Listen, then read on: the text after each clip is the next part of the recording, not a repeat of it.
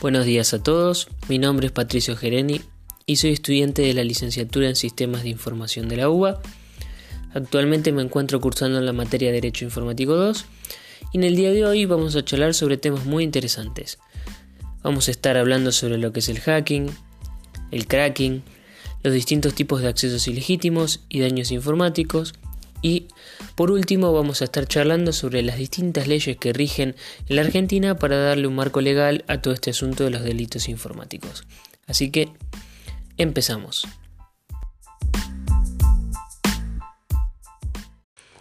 A lo largo de los años se asoció el término hacker a la ciberdelincuencia y a los crímenes por Internet. Tal vez sea por las películas de esta última generación, o tal vez sea por mero desconocimiento, pero ¿Es esto realmente verdad?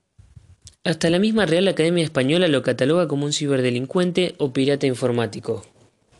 Bueno, la realidad es que el hacker es una persona encargada de gestionar y programar software, y también hardware obviamente, en búsqueda de que personas ajenas al sistema no sean capaces de alterarlo ni corromperlo.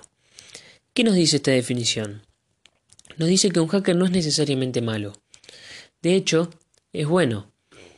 Son personas que tienen estudios, generalmente, y están muy formadas, y que son contratados por organizaciones muy reconocidas, empresas transnacionales, incluso gobiernos de diferentes países. Pensémoslo así. Mientras más grande y reconocida sea la organización, más probabilidad de poder ser vulnerada en base al contexto actual. ¿Y con qué me refiero al contexto actual? Me refiero a que cada vez vivimos más en un mundo globalizado, en donde las organizaciones tienen que ingresar a la digitalización de sus negocios para poder sobrevivir. Eso quiere decir que tienen que aprender muchas temáticas que antes no hacía falta, como por ejemplo marketing digital, como por ejemplo comercio electrónico. También podemos hablar sobre el fenómeno de Big Data, en donde existen datos por todas partes, incluso en lugares donde antes no existían, como por ejemplo una heladera, como por ejemplo una, una televisión, como por ejemplo un sistema de seguridad de una casa, entre otras cosas. Ahora bien, el cracking es una definición muy similar a lo que es el hacking y por eso es confundida, pero cambia desde el punto de vista ético. El cracker es el que se dedica a realizar actos delictivos e ilícitos. Si vamos a términos más específicos, podemos decir que un cracker puede ser un hacker con otras intenciones. Ahora, muchos en sus casas se estarán preguntando cómo se soluciona esto. Y probablemente tenga que decir que sea muy difícil solucionarlo. Vamos a hacer una analogía con la realidad. Mientras exista delincuencia, gente que tenga habilidades para poder cometer delitos, y no haya suficientes recursos para poder abarcar la disolución de estos delitos, entonces va a seguir existiendo. Me gustaría hablar sobre ciertas modalidades delictivas que son muy comunes en Internet y podríamos estar horas hablando de esto, de hecho hay múltiples modalidades, pero me gustaría destacar dos que suelen estar muy presentes en la actualidad y que hay que tener mucho cuidado. La primera es el farming. El farming es una modalidad de estafa online, donde se manipulan los servidores de las páginas que solemos visitar y se recrea una página web idéntica al original. Un ejemplo de esto, cuando vamos a Starbucks solemos tener la red Wi-Fi pública y eh, cuando ingresamos con nuestra computadora nos pide que coloquemos nuestro correo electrónico y nuestra contraseña. Bueno, la realidad es que yo puedo estar en el mismo sitio con mi computadora y un aparato que se compra específicamente para eso, recrear una página web idéntica y llega a mi computadora todos los datos que vos coloques ahí. Eso es un claro ejemplo de farming. El segundo es el phishing. El phishing es un delito común donde se envían correos electrónicos similares a los que nos envían empresas importantes o bancos y nos piden una especie de confirmación de nuestros datos personales a veces nos dicen que es por motivos de seguridad, pero puede ser por múltiples razones. Un ejemplo, eh, leí hace un tiempo que en 2019 ESET, que es un antivirus muy importante, reporta un caso de phishing sobre Netflix, donde decía que se le enviaba correos a los usuarios para pedir una actualización del servicio.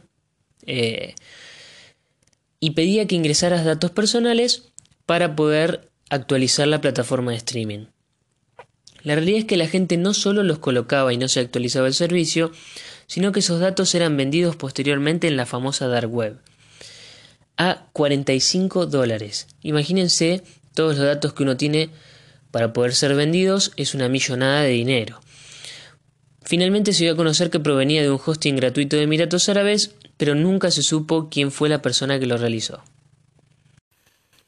Antes de terminar, me gustaría darle un marco legal a esta situación y nombrar ciertas leyes y artículos que se encuentran en el Código Penal de la Nación Argentina y que establecen ciertas restricciones a estos delitos. Podemos nombrar, por ejemplo, el artículo 153 bis, que establece la pena de prisión de 15 días a 6 meses para cualquier persona que acceda de manera consciente a un sistema informático de acceso restringido y sin autorización previa.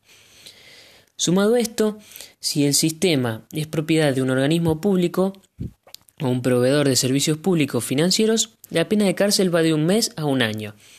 Por lo tanto, si quieren hackear, háganlo a un organismo privado y pueden estar seis, seis meses menos en la cárcel. Después tenemos el artículo 183, que establece la pena de prisión de 15 días a un año para aquel que destruya, inutilice o haga desaparecer cualquier cosa mueble o inmueble.